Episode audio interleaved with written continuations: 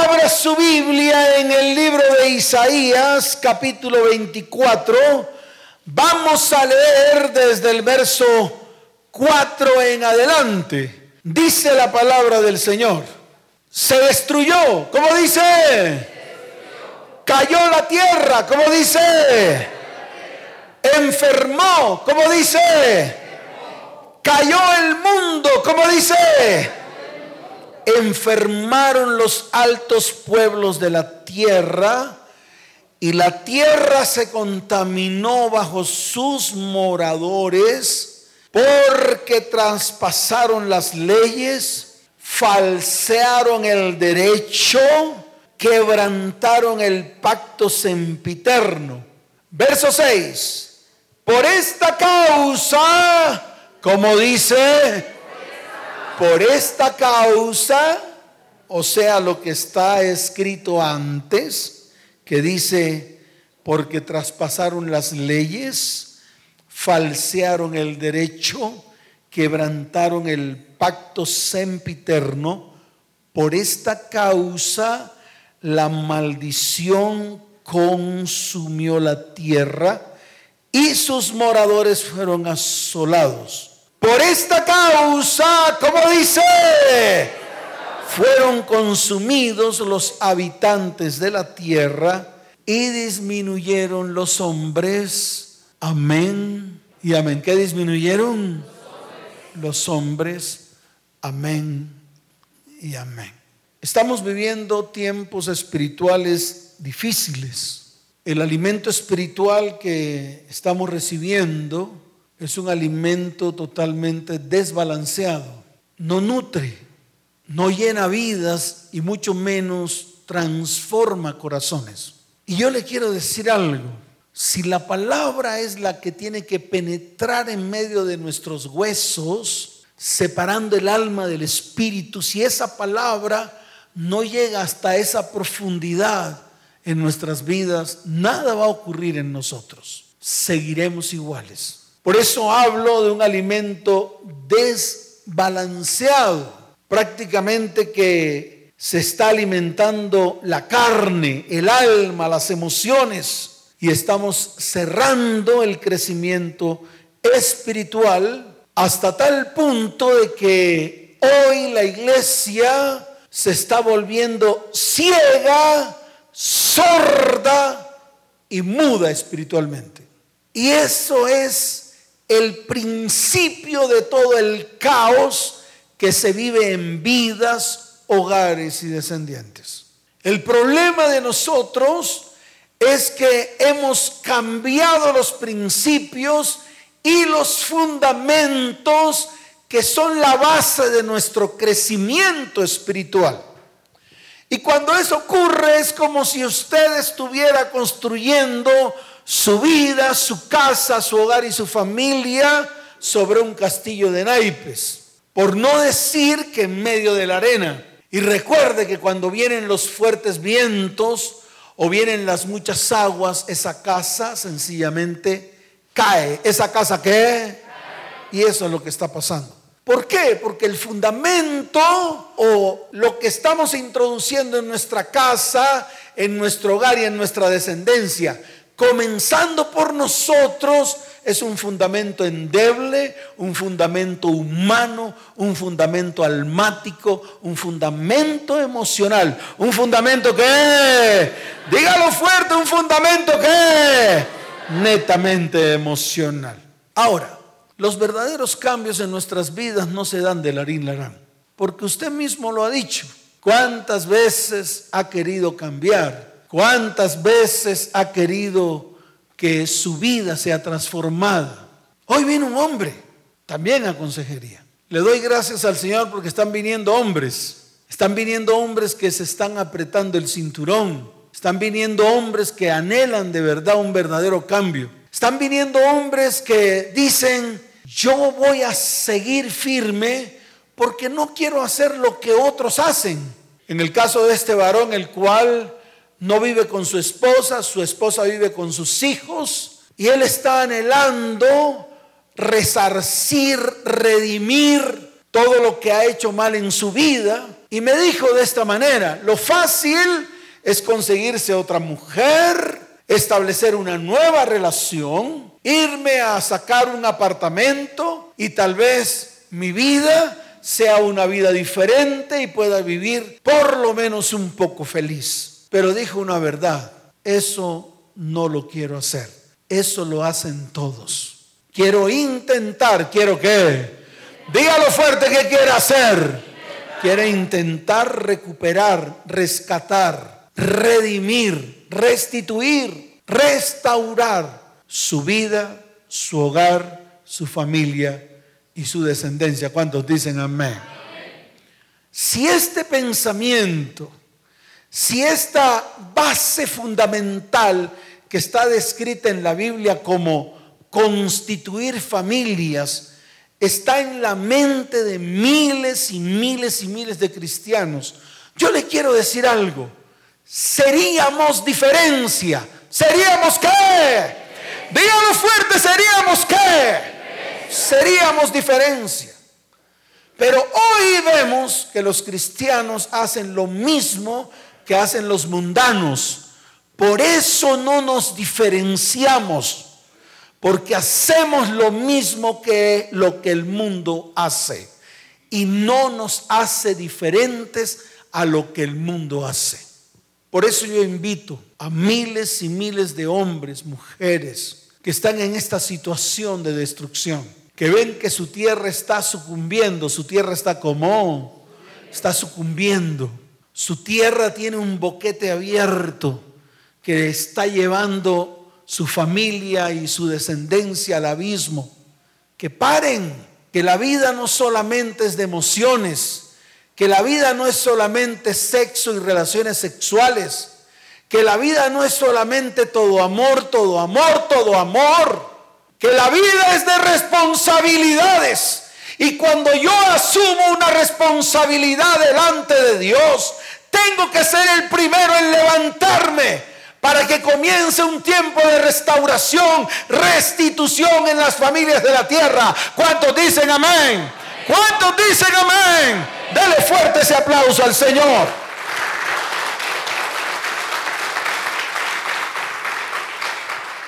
Ahora, ¿por qué se destruye nuestra tierra? Y cuando hablo de nuestra tierra, yo no estoy hablando del globo terráqueo. Yo no estoy hablando de la tierra como tal, de la tierra donde se siembran plantas. No estoy hablando de esa tierra.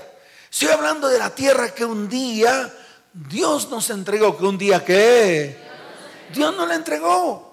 Como a este varón, Dios le entregó una tierra, le entregó una mujer. A través de esa mujer tuvo hijos, tuvo descendencia, comenzó a formar una familia, comenzó a formar un hogar común y corriente, tal vez como el tuyo o como el mío.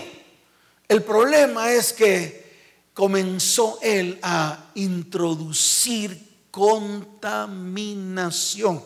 ¿A introducir qué? En otras palabras, a contaminar su tierra. ¿Qué dice el libro de Isaías capítulo 24? Dice, por esta causa la maldición consumió la tierra. ¿Qué consumió la tierra? la maldición que entró. ¿Y cuál fue la causa de que esa maldición comenzara a crecer en medio de esa tierra? Y entonces lo dice en el versículo anterior, porque traspasaron las leyes. ¿Porque qué? Ay, pastor, yo no soy legalista. Dicen algunos, porque ese es el problema del cristiano. A todo le levanta argumento. Cuando habla de leyes, no está hablando de una ley de hombres, está hablando de una ley o traspasar las leyes espirituales, las leyes que espirituales. De eso está hablando. Traspasaron los mandamientos, traspasaron los fundamentos, traspasaron los principios, traspasaron los que claro, se pasaron por la faja los principios y fundamentos que un día Dios declaró a través de su palabra. Eso fue lo que pasó. Y cuando usted hace eso, esa ley espiritual inmediatamente cuando usted la derriba, cuando usted la traspasa, cuando usted se la pasa por alto, cuando usted dice no va a pasar nada, cuando usted dice que ese fundamento y ese principio levanta un argumento. ¿Levanta un qué? Y el argumento es lo que lo destruye a usted. ¿Qué lo destruye a usted? El argumento. Por ejemplo, si el Señor, ¿quién? Si el Señor dijo, por ejemplo, en cuanto al adulterio, recuerde que la ley que estableció Moisés a través de la ordenanza que le dio Dios a Moisés, a través de la ordenanza que Dios le dio a quién? Claro, Dios le dio una ordenanza a Moisés. Cuando Moisés sube a lo alto de la montaña, cuando sube al monte a encontrarse con Dios, ¿con quién se encontró? Con Dios, dice la palabra que con su propio dedo Dios comenzó a escribir los mandamientos. Ahí está escrito. Eso no me lo invento yo. Yo no tengo que inventarme nada, está escrito ahí. Él dice que con su propio dedo escribió las tablas, escribió los mandamientos y ahí escribió un mandamiento que dice, no cometerás adulterio. ¿Cómo dice el mandamiento? No cometerás adulterio. Fíjese que ahí está el mandamiento y que en ese tiempo era la ley. ¿Era la qué? La ley que iba a regir un pueblo. Esa ley iba a regir un pueblo completico, llamado el pueblo de Israel. Nosotros decimos, no, pero es que hoy no nos regimos por la ley que rigió en ese tiempo al pueblo de Israel. Pero el problema es que Jesús después lo habló y lo habló más fuerte. ¿Cómo lo habló? Porque ahora Dios le habló a Jesús o Jesús escuchó a Dios hablar acerca del adulterio. Pero ya no lo escuchó hablar diciendo, no cometerás adulterio, sino que declaró, si alguno mira y codicia a una mujer, inmediatamente adulteró. ¿Inmediatamente qué? O sea, que en vez de tomar la ley de Moisés, que ya existía en ese tiempo a través de la Torá y que la manejaba el Sanedrín, ¿quién lo manejaba? Claro, el Sanedrín, que era el encargado de juzgar a todo aquel que cometía o violaba la ley, esta vez esa ley la convirtió en un mandamiento más fuerte para el hombre. Entonces le dijo a todos los que estaban ahí, pues ya yo no voy a decir como dijo Moisés, que un día Dios le dio ese mandamiento. Ahora voy a decir como mi padre me lo está diciendo al oído. Y mi padre me dice que cualquiera, que qué, cualquiera que mirare a otra mujer, inmediatamente se constituía en un adúltero. ¿En un qué? Se acabó el lío. Hasta ahí está el mandamiento. Es para que usted lo entienda. Porque a veces no lo entendemos. Como cristianos no entendemos que la palabra está llena de mandamientos, ordenanzas que Dios nos manda a nosotros hacer. Y eso que nosotros hacemos se llama obediencia, se llama como y Dios ama a los obedientes. ¿Dios ama a quién? Claro, a los de corazón obedientes. Es más, los llama como personas que tienen el corazón conforme al de él. Imagínense, cuando el rey David, Dios dijo, es que David tiene el corazón conforme a mi corazón, porque ese hará todo lo que yo le mande a hacer. Este hará todo lo que quede. O sea que cuando tú haces todo lo que Dios te manda hacer, te constituyes en un hombre o en una mujer o en un joven o en una joven o en un niño o en una niña que tiene el corazón conforme al corazón de Dios. ¿Cuántos dicen amén? Y eso se llama obediencia. Eso se llama ¿cómo? Se acabó el lío. Eso no tiene tu tía que valga. Esto no tiene que. Esto no tiene tu tía que valga. Esto no es que. Ay, es que yo soy ser humano. Es que me dieron ganas, pastor. ¿Y yo qué hago si me dieron ganas? ¿Qué es lo que nosotros hacemos? ¿Qué es lo que nosotros decimos? ¿Qué decimos nosotros? Es que somos seres humanos. Es que nos equivocamos. ¿Cómo decimos? Eso dice todo el mundo. Mire para que vea. Mire para que vea aquel hombre que comete adulterio y la mujer se da cuenta porque le encuentra las conversaciones con la chimul, ¿con la qué? Con la chimul en el celular. ¿Qué es lo primero que hace el hombre? Ay, me equivoqué. Ay, perdóname, no lo vuelvo a hacer. Eso es lo que hacemos. Como si eso nos lleva o nos llevaría al arrepentimiento y luego al perdón. Eso no nos lleva a eso. ¿Por qué? Porque ya hay un argumento levantado. Porque usted tergiversó, se saltó, se pasó por la faja un mandamiento que Dios había declarado, había hablado a través del verbo llamado Jesucristo. ¿Cuántos dicen amén? Entonces fíjense que no son cuestiones de leyes, no es cuestión de legalismo, es cuestión de principios, es cuestión de fundamentos. Porque cuando tú te conviertes al Señor, lo primero que tú haces es establecer los principios y fundamentos de Él en medio de tu corazón. Y si lo metes en medio de tu corazón, lo puedes introducir en medio de tu casa. Y si lo metes en medio de tu casa, lo puedes introducir en medio de tu hogar. Y si lo introduces en medio de tu hogar, lo puedes introducir en medio de tu familia. Y si lo introduces en medio de tu familia, lo puedes introducir en medio de tu descendencia. Ahora, ¿cómo lo haces? A través de tu testimonio. Nada más. Tú quieres que se transforme tu vida. Tu testimonio es lo único que vale.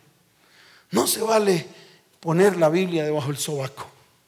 Es que ahora soy cristiano y estoy estudiando la Biblia. ¿Qué le va a decir su mujer? Mentiroso. ¿Cómo le dice a su mujer? Mentiroso. Es que la palabra dice mentiroso. Y de eso estamos llenos de cantidad de hombres y mujeres que se supone son líderes del Dios eterno, pero que son mentirosos. ¿Saben por qué? Porque dicen, pero no hacen. ¿Porque qué? Dígalo fuerte, porque qué. Eso es todo. Entonces usted viene a la iglesia, tal vez recibe la palabra, al final levanta la mano, al final hace una oración. Al final Dios ministra a su vida. Al final ocurren muchas cosas en su vida. Pero cuando sale a la puerta, usted sigue siendo el mismo. Y le voy a decir por qué. Porque nunca ha experimentado una verdadera transformación en su vida. Cuando dicen amén, dele fuerte ese aplauso al Señor.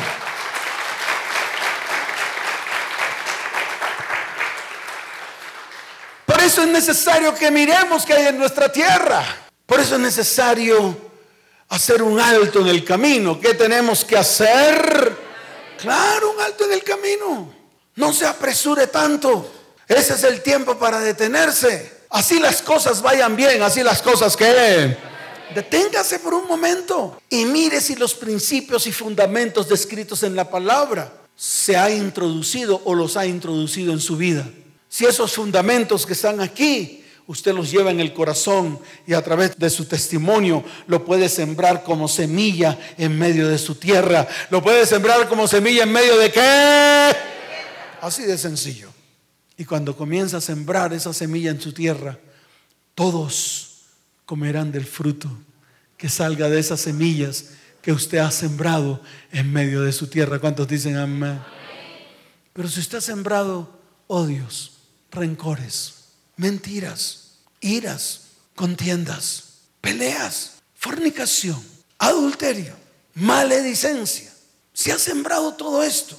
Se ha sembrado robos, se ha sembrado engaños, se ha sembrado deshonra. Dígame, ¿qué fruto va a recoger? No solamente usted, sino los que están con usted en su tierra. Yo quiero que usted Allí donde está, mediten esto. Y lo dijo el Señor, 2519 años. Lo dijo el Señor, ¿cuánto? Dígalo fuerte, ¿cuánto?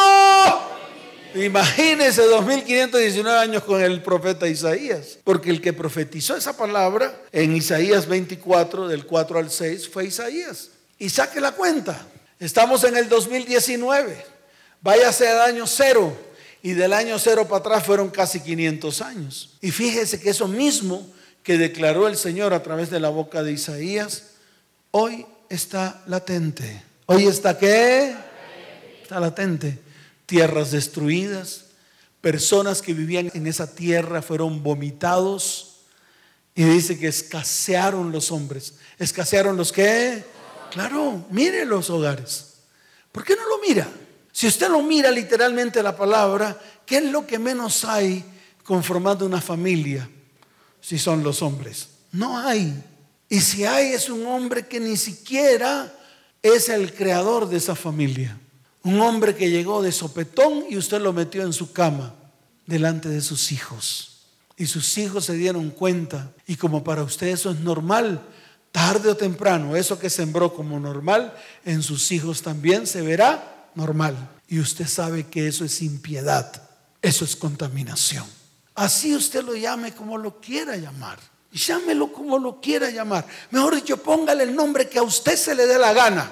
Usted sabe que lo que está haciendo va en contra de todos los principios y fundamentos que el Señor dejó escrito en su palabra. Ahora se lo puedo reiterar como 3.500 años antes, en el libro de Levítico, capítulo 18, verso 25. Quiero que vaya allá. Libro de Levítico, capítulo 18, verso 25. Y después de recorrer el Antiguo Testamento, se lo voy a mostrar en el Nuevo. ¿Se lo voy a mostrar dónde? Claro, para que vea que Jesús también lo dijo. Para que vea usted que no nos podemos quedar en nuestros principios y conceptos. Que porque es Antiguo Testamento no nos toca. Dios siempre ha hablado de lo mismo. Dios siempre que siempre ha hablado de lo mismo. Dios no cambia su léxico. Dios no habla de manera modernista, de manera que no, él no es modernista. Él es el dueño de todos los siglos. Él es el dueño de todos los años. Él es el Dios sempiterno, el Dios que, claro, por los siglos de los siglos de los siglos. Así que no me venga con cuentos raros aquí. De que Dios cambia porque la moda cambia. De que Dios cambia porque las iglesias cambian. De que Dios cambia porque ahora el cristianismo es una moda guiada por hombres perversos que están llevando al pueblo de Dios al infierno desde ya. Y se tienen que detener. Alguien los tiene que detener. Porque lo que están hablando y lo que están diciendo es pura basura espiritual. Y se alejaron de la palabra. Y si se alejan de la palabra, se alejaron de los principios y fundamentos que Dios dictó desde el comienzo hasta ahora. Así de fácil es. Mire lo que dice Levítico capítulo 18. Ay, pastor, está gritando mucho y estoy asustado. ¿Sabe de qué se tiene que asustar usted? De toda la maldición que ha metido a su casa. De eso se tiene que asustar. Asústese de toda la maldad que ha introducido en medio de vidas, hogares, descendencias. Asústese de eso. Tiemble con eso. No con la palabra que Dios está declarando en este tiempo para que venga un cambio y una transformación a su vida. De eso es que se tiene que asustar de toda la consecuencia que va a vivir por causa de su maldición, por causa de su iniquidad y por causa de su pecado. De eso es que se tiene que asustar, de eso es que se tiene que qué. Dígalo fuerte, de eso se tiene que qué. De eso se tiene que asustar. No del grito que el pastor Salas está pegando hoy. De eso no. De eso alégrese, porque alguien le está diciendo la verdad. De eso me tengo que alegrar, ¿por qué? Dígalo fuerte porque se tiene que alegrar. Porque alguien le está diciendo la verdad en su cara para ver si usted reacciona, para ver si usted se para firme. Mire lo que dice la palabra. Y la tierra y la que fue contaminada. Y yo visité su maldad sobre ella y la tierra vomitó sus moradores. Y la tierra vomitó sus qué? ¿Cuántos aquí han sido vomitados? Levante la mano de su tierra. Ay, Chuchi, casi que todos. Yo también fui vomitado un día. Un día la tierra me vomitó y yo era el vómito. Yo era el que, yo era el que olía feo. Yo era el que olía vómito. Y ese olor no lo soportó mi tierra. Así de fácil fue. hasta la maleta donde llevaba mi ropa, me la quitaron. Abrieron el baúl del carro, abrieron la maleta y dijeron, la maleta tampoco es tuya. Y me vaciaron toda la ropa en el baúl del carro. Al día siguiente no encontraba ni el calzoncillo para cambiármelo. Y ahí fue cuando comencé a extrañar mi casa. No encontraba ni el cepillo y andaba con la boca hedionda todo el día porque no encontraba el cepillo ni la crema dental. No me pude cambiar la camisa porque la camisa que estaba en el baúl estaba arrugada y ya no tenía unas manos bendecidas que por lo menos me planchara el cuello de la camisa. Cada vez que me quitaba las medias llenas de pecueca, tenía que volverlas a poner porque ya no tenía quien me lavara las medias. No había lavadora en el carro, no había lavadora conectada al carro. Y se lo estoy diciendo para que usted lo entienda. Que esto no es un juguete. Que esto no es un juego que estamos jugando con candela. Y si seguimos jugando con candela, tarde o temprano nos vamos a incendiar. Llegó el momento que ya no podía ni estar en el carro. Llegó el momento en que ya no podía estar en ninguna parte. Donde llegaban, me vomitaban debido a mi inmundicia y debido a mi maldad. Debido a que hizo esto y la tierra fue contaminada y yo visité su maldad sobre ella y la tierra vomitó a sus moradores. ¿Y cómo cree usted que quedó mi tierra? Herida, dañada, con amargura y raíces de amargura. Todo lo que yo había sembrado, todo el adulterio, todas las mentiras que yo había sembrado en mi tierra, había sembrado semillas de amargura y de raíces de amargura que empezaron a contaminar a todos los que ellas la habitaban, incluyendo mi esposa y mis hijos. Es así de fácil. Esta es la palabra para usted. Esta es la palabra para que nosotros nos levantemos, pisemos firme y comencemos a actuar para que nuestra tierra sea restaurada, para que nuestra tierra sea redimida, para que nuestra tierra sea restituida. Y eso es lo que Dios está hablando en este tiempo. La tierra está gimiendo. Tu tierra gime. Tu tierra gruñe como oso. Tu tierra gime con gemidos lastimeros como de palomas. Y estamos sentados en una iglesia pensando que algo va a pasar. No va a pasar si usted no es el primero que se levanta para que pase. Dios necesita que alguien se levante Dios necesita valientes que se levanten para ir en pos de sus vidas, de sus hogares, de sus familias, que un día perdieron, que un día que, que un día perdieron, dañaron y acabaron. Y dice la palabra que se desoló la tierra, así de fácil. ¿Y por qué puede venir eso? ¿Por qué se puede contaminar la tierra? ¿Por qué Dios visita la maldad de la tierra? ¿Y por qué la tierra vomita a sus moradores? Sencillamente porque en el verso 24 está la causa. Dice, en ninguna de estas cosas os amancillaréis, pues en todas estas cosas se han corrompido las naciones que yo he hecho de delante de vosotros. Y si usted lee todo eh, Levítico capítulo 18, va a encontrarse con la pura realidad de lo que está pasando hoy en día. Aquí han venido, mira, aquí una vez vino una mujer a decirme que se acostaba con el esposo de su hija. No haga, mm, eso está pasando hoy en día. Y aquí la palabra dice que no. Aquí. Aquí en Levítico, que de pronto eso no le gusta a la gente. Ahí dice, no te acostarás con la mamá de tu mujer. Aquí han venido, vino una vez una mujer que ya no viene. ¿Que ya no qué? no viene. Porque el mismo papá se disgustó con ella debido a que cuando venía aquí sentía un cipote clavo en la nalga así de grande que se le metía completico. ¿Y usted sabe por qué? Porque la hija era la mujer, la moza, la amante. Y se sentaban ahí en ese costado. Y cuando yo hablaba de estas cosas, esa puntilla se le metía duro y le pullaba hasta que lo sacó de aquí.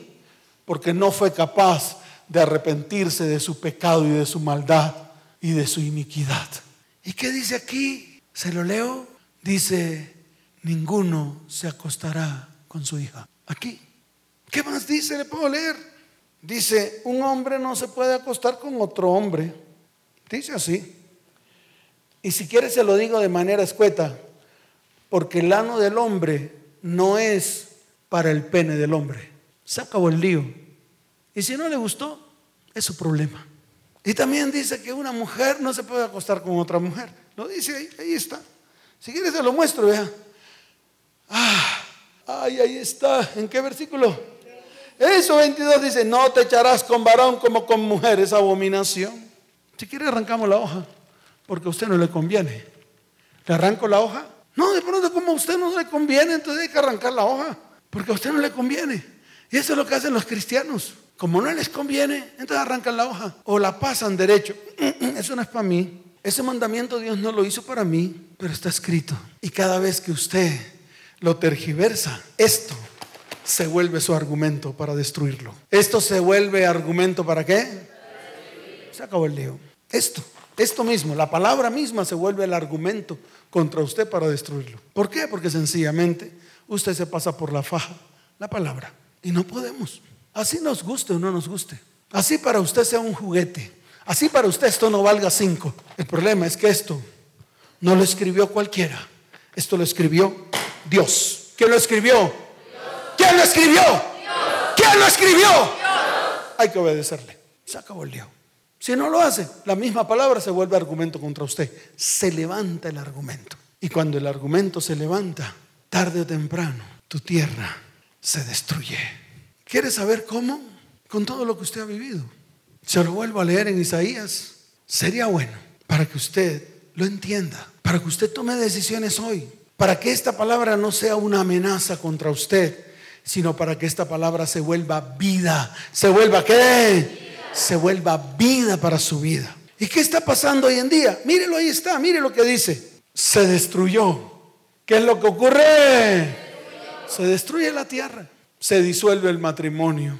Vienen los odios, los rencores, vienen las iras, viene la maledicencia, porque lo primero que hace esa persona contra usted es maldecirlo. Y yo le quiero decir algo. Una persona de autoridad cuando abre su boca para maldecirlo a usted, ¿cómo se quita esa maldición? A ver, buscándose otra. ¿Eh? Eso es lo que usted cree. ¿Eh? La maldición la lleva encima, en su hombro. ¿Por qué? Porque en el momento en que usted cometió ese pecado y que contaminó la tierra, la otra persona a la que lo maldijo a usted tenía autoridad sobre usted.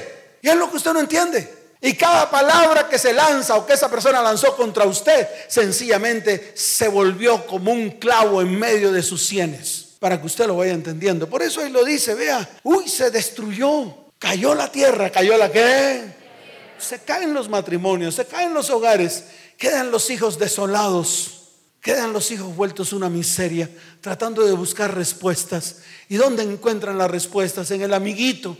Entonces comienzan a tener relaciones sexuales con el amiguito, con el otro amiguito, con la amiguita, con la marihuana, con la droga. Y se convierten sus hijos en drogadictos sus hijas prostitutas. Eso es lo que está pasando. Y comienzan a entregarse por, creo que vale ahorita como 360 mil pesos. Si no, pregúntale una prepago cuánto vale el ratico. Creo que vale como 360 mil. Yo también averigüé. Claro, no es que no tenía mujer. ¿Y sabe qué pensé yo en ese tiempo? Dije, cada mes voy a separar 360 mil pesos o lo que costara de mi sueldo y entonces como me voy a juntar con una vieja que ni conozco, ni ella me conoce a mí, entonces la voy a pasar rico. Increíble. Pensaba que eso era así, imagínense de pastor, predicando la palabra y pensando esa cantidad de estupideces, que si me llevo a una mujer no va a pasar nada. Yo le quiero decir algo, varón, si usted se llega a una mujer, cualquiera que sea, todos los días le pasa a usted las maldiciones, todo lo que tenga ella. Y lo mismo usted, mujer, cuando usted se acuesta con un hombre, todas las maldiciones de esos hombres que se han acostado con usted pasan a usted. ¿Por qué? Porque usted cuando se acuesta con alguien se vuelve una sola carne. ¿Se vuelve una qué? Claro, una sola carne. Enfermó.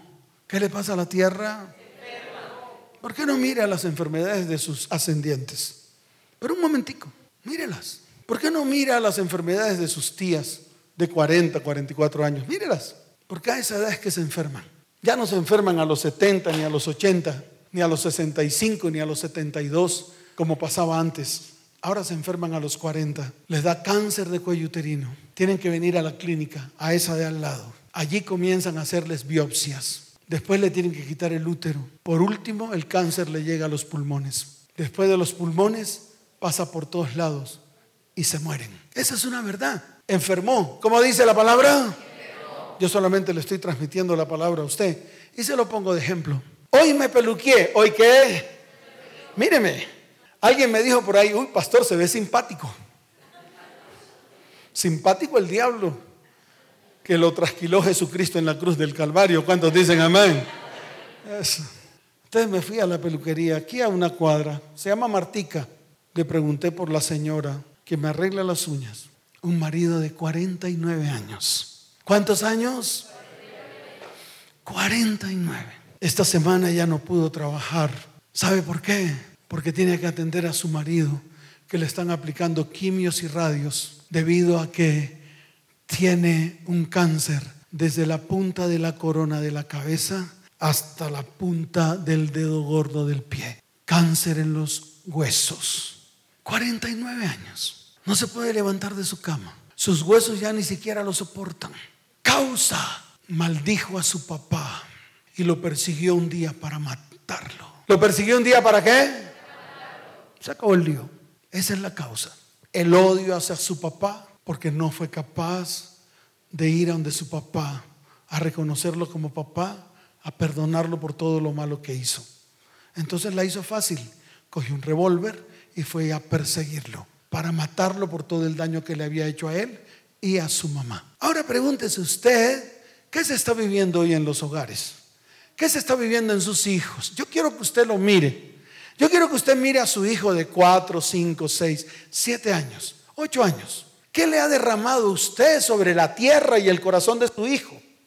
Dígame, si no es el odio inminente hacia su papá. El papá que él quiere y que él ama, usted habla mal de él. Termina él odiando a su propio papá. ¿Qué le va a pasar a él cuando tenga 50 o 49 años? Que usted a lo mejor tiene 62 o 64, porque lo tuvo a los 18. ¿Verá usted morir primero a su hijo que a usted?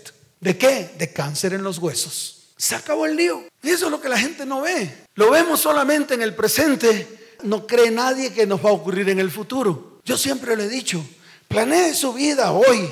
Planee su vida espiritual hoy. ¿Cuándo va a planear su vida espiritual?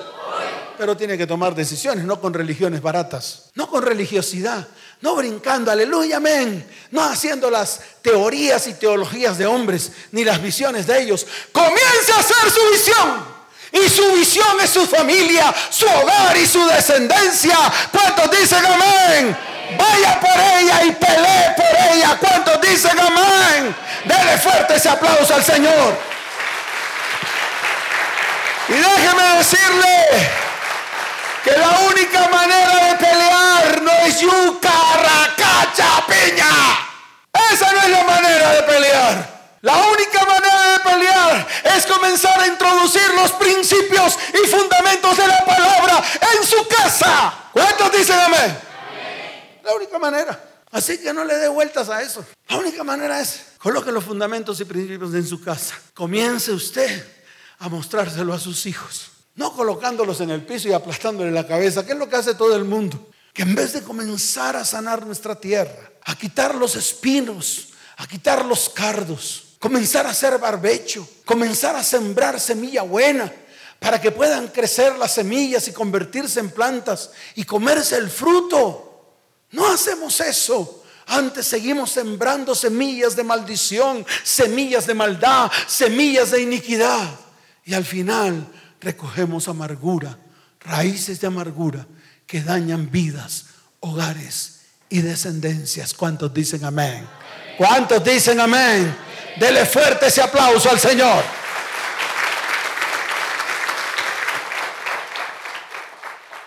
¿Cómo hacemos para que nuestra tierra se limpie? ¿Cómo hacemos para que Dios traiga restauración y restitución? ¿Cómo hacemos para que Dios en medio de una tierra contaminada la pueda limpiar? Todos los espinos y los abrojos se quiten de allí. Esa es la gran pregunta que tenemos que hacernos. Esa fue la pregunta que un día yo me hice. ¿Qué comencé a hacer? Yo comencé a aplicar mi religiosidad. Entonces comencé a llevar regalos, comencé a poner cara de cuchiflí, comencé a, a pedir perdón. Comencé a decirle a mi esposa, amada Janet, yo voy a cambiar. Créeme por última vez, por favor, dame una nueva oportunidad. Cuando podía le llevaba rosas, flores de, eh, ¿cómo se llama? Don Eloy. Cuando podía contrataba a los famosos mariachis de Cristo. Cuando podía la podía la llevaba entonces a restaurantes. Y llegaban las flores y quedaban sobre el escritorio de ella. Y ella entraba y miraba las flores y me hacía el feo, me hacía el qué. Claro, yo miraba desde la rendija de mi puerta de la oficina. Y dije, ni siquiera las vio. Señor, ¿cómo hago? Ayúdame a que mire las flores. Métodos de hombres, métodos humanos. Creemos que con esto vamos a comenzar a restaurar, a restituir, a sanar algo tan profundo que está en el corazón del hogar y en el corazón de la familia. Me di cuenta que no. Me di cuenta que siendo un hipócrita y un fariseo no iba a llegar a ningún lado. Porque eso era lo que era. Un hipócrita y un fariseo. Donde absolutamente nada de la palabra la podía mostrar a través de mi vida. Las máscaras no funcionaron volverme religioso y hacer prosélitos y demostrarle a mi amada Janet que con el conocimiento de la palabra iba a tener autoridad sobre mi hogar. Tampoco me funcionó. El hecho de volverme sacerdote de pacotilla, sacerdote de qué? Y seguir las falsas enseñanzas solamente para conseguir mis objetivos. No me funcionó. Juraba en vano. ¿Qué hacía? Me convertí en un experto que juraba en vano. Te lo juro por Dios que voy a cambiar. Nunca más traeré deshonra a mi casa. Te cuidaré y te trataré bien. Pensé que haciendo nuevamente el pacto y el compromiso que hice al comienzo de mi matrimonio todo iba a cambiar. Nada pasó. Olvidé lo importante. ¿Qué hice? Olvidé lo importante. Así como muchos de los que están aquí han olvidado lo importante, su familia y su descendencia, porque son la extensión de sus apellidos. Ellos son la extensión de sus vidas. Y eso que es importante, lo olvidamos. Pensé que lo externo era lo más importante.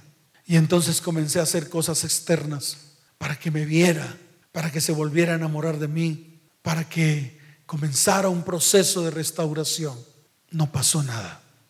Para ella era un sepulcro blanqueado, por fuera bonito, con un vestido bien elegante, una corbata muy fina, tal vez una camisa de algodón egipcio, unos zapatos muy brillantes, por fuera bonito, por dentro lleno de huesos podridos. Dije, no voy a repetir los errores del pasado cuando vi todo esto en la casa de mis padres. Lo vi con mis propios ojos. Vi cómo mi papá comenzó a contaminar el hogar. Y vi cómo mi mamá, pensando que a través de métodos externos, a través de la brujería y hechicería, iba a arreglar el problema. Y yo le quiero decir algo. Eso contaminó más el hogar. Y juré un día y dije, eso no lo voy a hacer yo. Pero comencé a repetir las mismas historias que vi a través de mis padres. Nada me funcionó. Lo único que pude hacer fue arrepentirme y convertirme. Dejar mi religiosidad barata, comenzar a mirar las escrituras y comenzar a fundamentar mi vida, mi casa, mi hogar y mi descendencia con lo que estaba escrito aquí en la palabra comenzamos a establecer el orden, comenzamos a quitar el desorden, todas las áreas de nuestra vida. Y cuando hablo de todas las áreas, hablo de todas las áreas, área espiritual, área económica, área física, área emocional y área sexual.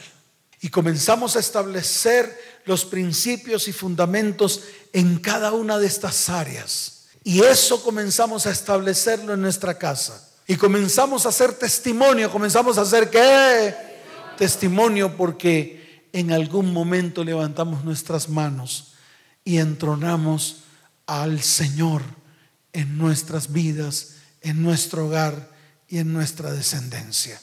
Yo le quiero decir algo, todavía estoy en el proceso, aún no ha terminado Dios conmigo y mucho menos ha terminado Dios con mi esposa y mucho menos con nuestros hijos, porque el proceso continúa.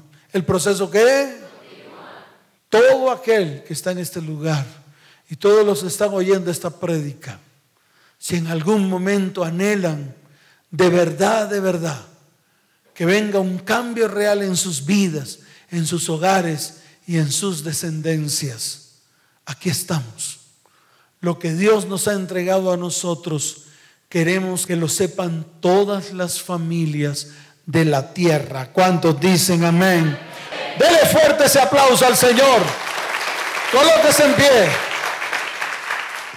Hay varias palabras que Dios le dio a mi esposa y a mí, y muchas palabras que también Dios le dio a los líderes de esta iglesia. Salíamos a las montañas. ¿A dónde salíamos? Salíamos a las montañas. Allí clamábamos por usted. ¿Por quién clamábamos? Por las familias de la tierra, comenzando por la suya allí y declarábamos la palabra que Dios nos dio. Declarábamos lo que nos entregó el Señor en Malaquías cuando nos dijo, he aquí yo haré volver el corazón de los padres a los hijos y el corazón de los hijos a los padres. ¿Cuántos dicen amén? Y con esa palabra comenzamos. Y esa palabra comenzó a hacerse vida en nuestras vidas. Comenzó por nosotros. Comenzamos a volver nuestro corazón al corazón de nuestros hijos. Y el corazón de, nuestros hijos se volvió a nosotros. Pero lo primero que tuvimos que hacer fue volver nuestro corazón a Dios. ¿Nuestro corazón a quién? Para que el corazón de Dios se volviera a nuestro corazón. Y comenzó Dios a actuar, así como también quiere actuar en medio de su vida, en medio de su hogar y en medio de su descendencia. ¿Cuántos dicen amén? Levante su mano derecha y dígale, Señor, hoy es un día de bendición para mi vida para mi hogar y para mi familia. Hoy hago un alto en el camino.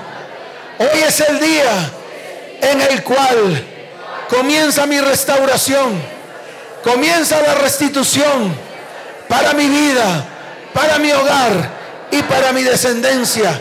Señor, tú dices en tu palabra, así que arrepentíos y convertíos para que sean borrados vuestros pecados, para que vengan de la presencia del Señor. Tiempos de refrigerio. Y Él envíe a Jesucristo que os fue antes anunciado, a quien de cierto es necesario que el cielo reciba hasta los tiempos de la restauración de todas, diga de todas las cosas. Por lo tanto, hoy levanto mi voz, hoy levanto mi voz en clamor a ti, porque escrito está, clama a mí y yo te responderé y te enseñaré cosas grandes y ocultas que no conozco. Señor, hoy has quitado el velo Hoy has quitado la cedera. Hoy has quitado la sordera de en medio de mi vida. Por lo tanto, hoy me levanto. Hoy levanto mi voz en clamor. Porque quiero, Señor, que tú me respondas. Responde a mi tierra. Diga, Señor, responde a mi tierra para que la tierra responda. Responde a la tierra para que mi tierra sea sanada. Responde a mi tierra para que mi tierra sea arrancada de ella.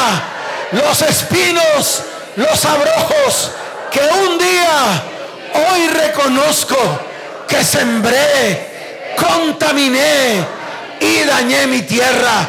Señor, hoy es el día de mi restauración.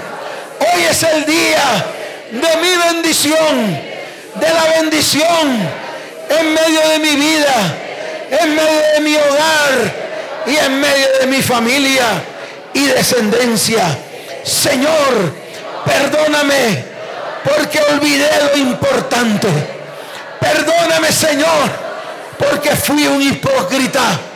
Perdóname, Señor, porque fui un proselitista religioso. Diga, yo fui un proselitista religioso, sepulcro blanqueado.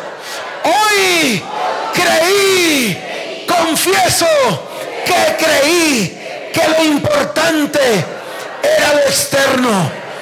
Señor, me convertí en un sepulcro blanqueado, mentiroso, ética de mentira, ética que no cumplía en medio de mi corazón. Padre, nunca fui testimonio de tu palabra en mi vida. Mas hoy, diga más hoy, me vuelvo a ti con todo el corazón y tú te volverás a mí. Señor, hoy declaro lo que dice tu palabra. Señor, hoy declaro lo que le dijiste al rey Salomón. Ahora estarán abiertos tus ojos y estarán atentos tus oídos a la oración que hoy levantamos estas familias que están en este lugar delante de ti. Señor, hoy, hoy quiero andar delante de ti. Quiero que mi corazón sea un corazón conforme al tuyo, obediente. Señor, hoy me vuelvo a ti. Hoy coloco tus estatutos, tus principios, tus mandamientos, tus fundamentos en medio de mi vida, en medio de mi hogar y en medio de mi familia. Por lo tanto, este pueblo, comenzando por ti, se humilla delante de ti, porque en este lugar hemos invocado tu santo nombre y hemos levantado oración delante de ti y hemos buscado tu rostro y nos hemos convertido de nuestros malos caminos. Padre, y Padre, hoy clamo delante de ti para que tú oigas desde los cielos, para que tú oigas desde los cielos y perdones nuestros pecados y sanes, diga y sanes nuestra tierra. Señor, sana mi tierra, sana mi familia, sana mi descendencia. Que hoy, Señor, se estremezca mi tierra por causa de la oración que levantamos en este lugar. Señor, hoy es el día el día de mi restauración. Hoy es el día de mi restitución. Porque tú lo cumplirás. Porque tú no eres hombre para mentir, ni hijo de hombre para que se arrepienta de todo lo que tú has dicho que harás en medio de este pueblo. En el nombre de Jesús. Amén. Y amén. Dale fuerte ese aplauso. Fuerte ese aplauso al Señor.